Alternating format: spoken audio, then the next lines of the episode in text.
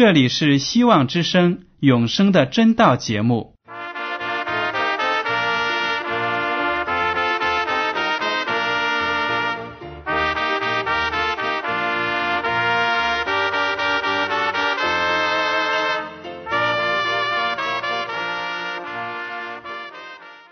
亲爱的听众朋友们，你们好，我是艾德，很高兴今天能和你们在永生的真道这个栏目中见面。耶稣说：“听上帝的话语，并且遵守的人是最有福气的。”所以，艾德现在能够通过电波和你们分享上帝的教导，感到十分快乐。我也希望众位弟兄姐妹。还有那些正在寻求真道的朋友们，也能够珍惜这段时光。大家不妨在手边准备好纸和笔，将今天讲到的要点和经文章节做些记录，以便过后自己再亲自查考圣经。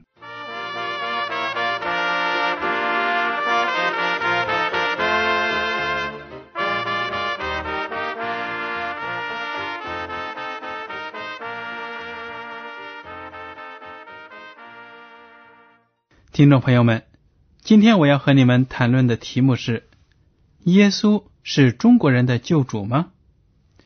我们都知道，向中国人传福音呢是很难的。很多中国人一提到耶稣这个名字，往往会说呢：“啊，那是外国的神，跟我们中国的文化呢没有什么关系。”是不是就是这样子呢？其实呢。不是这样子，耶稣是全人类的神，全人类的创造者和拯救者。如果我们不能够看到这一点呢，我们就会毫没有理由的拒绝耶稣，把自己的永生的福分呢就排除在外了。好，今天呢，我们就来看一下耶稣基督，不光是。旧约的以色列民族的神，而且还是全世界所有民族的救主。在旧约当中呢，无可否认，以色列人把自己看成是上帝的选民，因为上帝呢，把自己的律法还有福气呢，都告诉给他们，让他们去遵守。如果他们能够听从呢，就会有福气。如果不知道呢，不遵守呢，违背呢，就会得到咒诅。以色列呢，自己认为这个民族得到了上帝特别的看顾，所以就比其他的民族更高明。上帝拣选他们，其实是有一个目的的，就是呢，要把一项光荣的使命交给他们去做。这个使命是什么呢？就是。把上帝拯救世人的福音传到其他的民族那里去，但是以色列人却自命清高。反正上帝拣选了我们，给我们预备了那么多的福气，我们对上帝这个宇宙的创造者有了解，所以呢，我们就比其他的民族更加的高明。在这样的思维状况下呢，以色列人逐渐的就把自己跟周围的世界隔离开了。上帝把以色列人放在巴勒斯坦地区，大家如果看一下地图呢，就会知道，巴勒斯坦这个地方位于欧洲、亚洲、非洲的交界处。如果以色列人在这里安家落户，那么东西南北。来自各方的旅客、外族人呢，就有可能从以色列民族那里听到福音，然后把这些消息带回到自己的家乡。但是呢，以色列人真的是固步自封，把自己画了个圈子圈起来了，瞧不起其他的外邦人，甚至呢，在以色列崇拜的圣殿里，外邦人。是不可以涉足的，连一只脚都不可以进去，否则呢就被看成是冒犯了上帝。这样的情况下呢，大家可想而知，福音怎么能够传到其他的民族呢？不可能的。好了，我们现在来看几节经文，了解一下耶和华上帝是如何把传福音的使命交托给以色列人的，如何拣选以色列人的。首先，我们来看一下立位记第二十章二十六节。你们要归我为圣，因为我耶和华是圣的，并叫你们与万民有分别，使你们做我的民。上帝在这里说了：“以色列民，你们听着，我拣选你们，要让你们成为圣洁，与其他的人有分别，有不同。”生命记第二十六章十七到十九节这样说。你今日认耶和华为你的上帝，应许遵行他的道，谨守他的律例、诫命、典章，听从他的话。耶和华今日照他所应许你的，也认你为他的子民，使你谨守他的一切诫命，又使你得称赞、美名、尊荣，超乎他所造的万民之上，并照他所应许的，使你归耶和华你上帝。为圣洁的民。从这最后的经文呢，我们看得到，上帝拣选以色列民，让他们做圣洁的民，是有条件的。如果他们能够遵守耶和华上帝颁布给他们的各种条例，还有呢，就是听从、顺从耶和华上帝的旨意，那么他们就能够得到福气；反之呢，就得不到这个福气。反而会受到咒诅。如果他们跟随耶和华上帝，他们在万民当中，所有的民族当中呢，就会成为上帝特别的人，得到特别的祝福。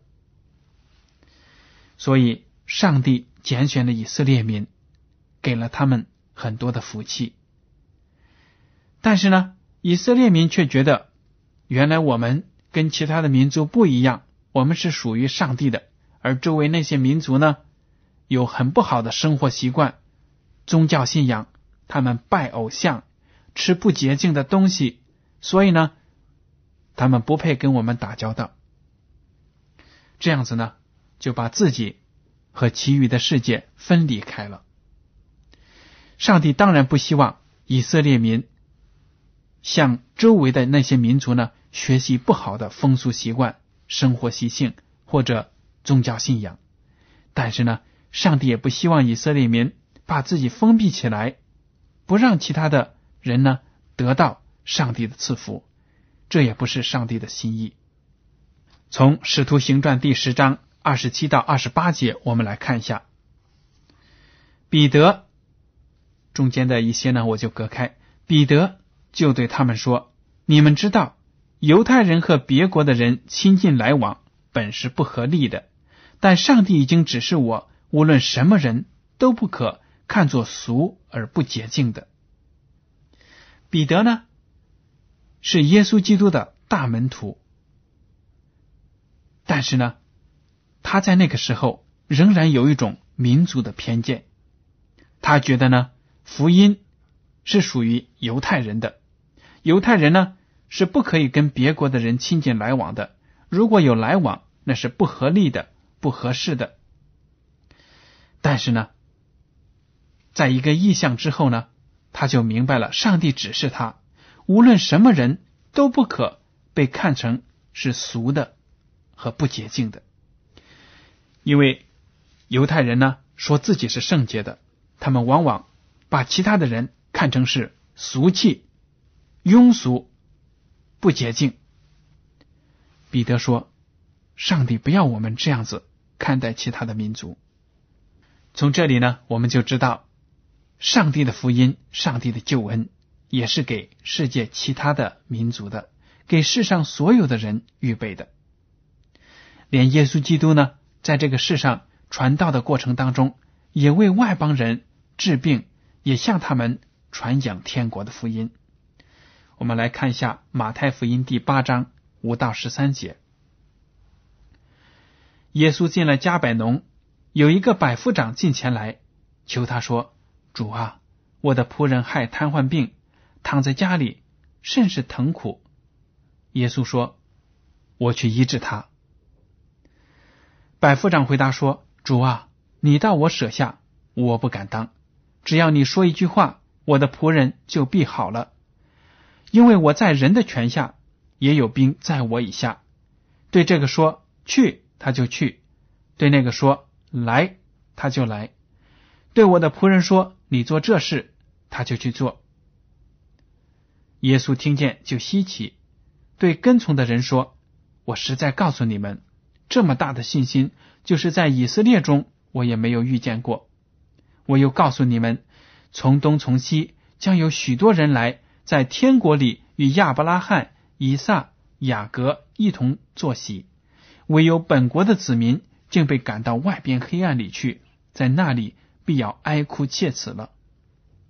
耶稣对百夫长说：“你回去吧，照你的信心给你成全了。”那时他的仆人就好了。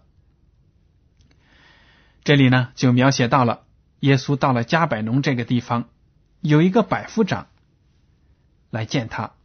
百夫长是什么样的人呢？百夫长啊，就是罗马军队的一个军衔。所谓百夫长，就是呢，这个军官手下掌管着一百名士兵。他来求见耶稣。大家不要忘了，在耶稣基督的那个时代呢，以色列国。是被罗马帝国统治的，罗马帝国是占领者，而以色列民呢是被占领者，这两者之间的矛盾，大家是可想而知的。但是当罗马百夫长来求见耶稣的时候呢，耶稣就听他的话，愿意聆听他的请求。百夫长求他说：“主啊，我的仆人害瘫痪病，求你医治他。”他来求耶稣，说明呢，他非常的谦卑，没有以占领者对被占领者说话的方式来跟耶稣讲话。他来求耶稣，耶稣马上就明白，他是来求自己去为他的仆人治病。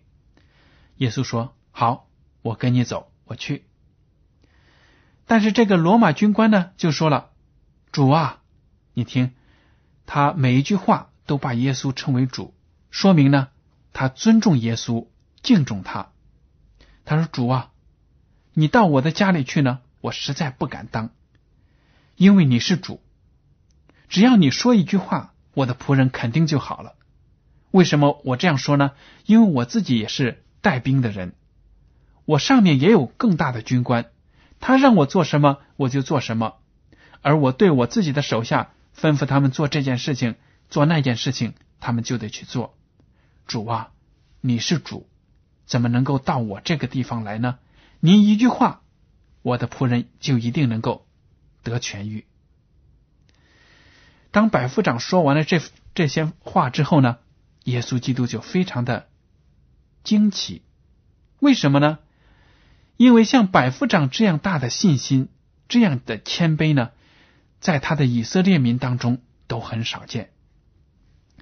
耶稣基督在自己的国土上走南闯北，从东走到西，看到过很多的人，但是呢，像这个罗马外国人这样大的信心，耶稣基督都很少见，所以就赞叹他说：“真的是了不起。”而且对那些门徒们说了：“你们听着，以色列当中。”将来有很多人都不能得救，但是外邦人，整个世界从东到西，从南到北，都有进入天国的，都会得到上帝的怜悯的。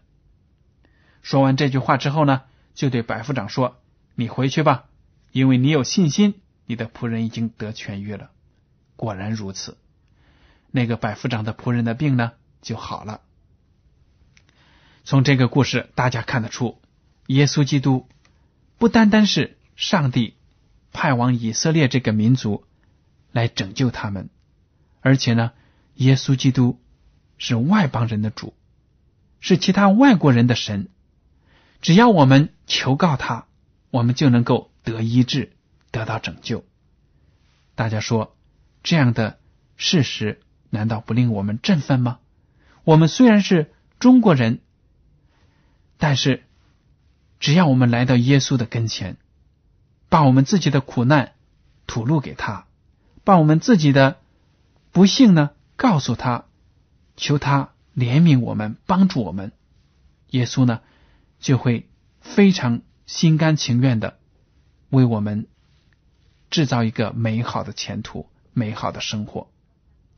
如果当时的百夫长是一个中国人，那么耶稣基督呢，我想也会毫不犹豫的来照着他的信心赐福给他。接下来呢，我们就来。继续看一些圣经，大家可以明白，虽然犹太民族呢是被上帝拣选的民族，自认为圣洁高于其他的人，但是呢，他们却自高自大，因为有这种骄傲的心呢。当耶稣基督真正来到他们当中的时候，他们却不认识了他，连耶稣基督自己的乡亲都拒绝他。不信呢，大家来看一下。马太福音第十三章五十三到五十八节，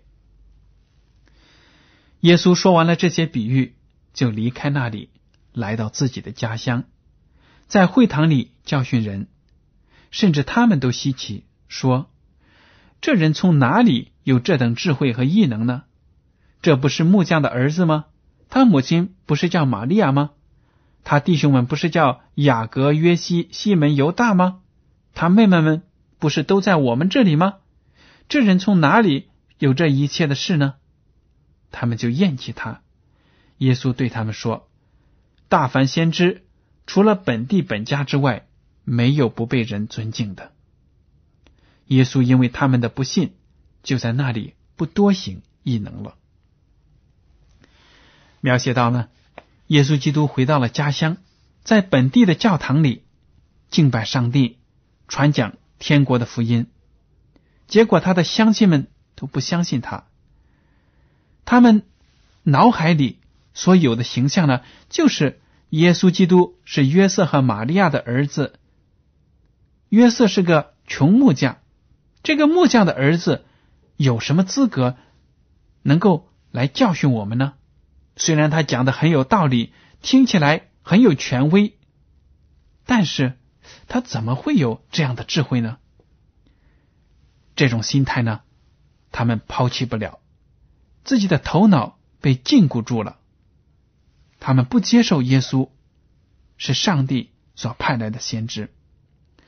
他说呢，耶稣的那些兄弟姐妹们，也就是约瑟和玛利亚之后所生的那些孩子，还有约瑟在以前和他。前妻所有的孩子，因为他的妻子呢过早的离世了，所以呢有遗留下来的孩子。那些兄弟姐妹，耶稣的兄弟姐妹们都在这里，都在加利利本地生活，我们都很熟悉。他怎么会有什么本事来教训呢？当耶稣听了这些乡亲们的评论之后呢，就说。你们要是研究圣经的话，看看我们以色列的历史就知道了。上帝所派来的先知呢，往往在自己的家乡最不被重视，没有人看得起他。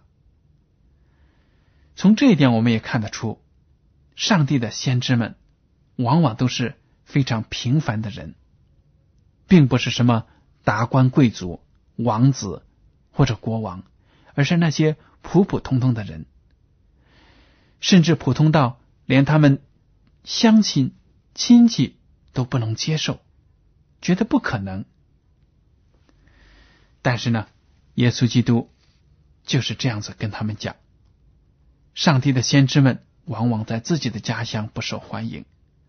正因为当地的百姓的不信呢，耶稣就不愿意在那里多行异能了。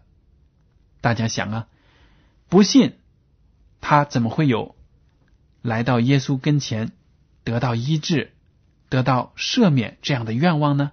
不会的，没有人来到耶稣的面前，耶稣呢也不会强迫他来到自己面前认罪。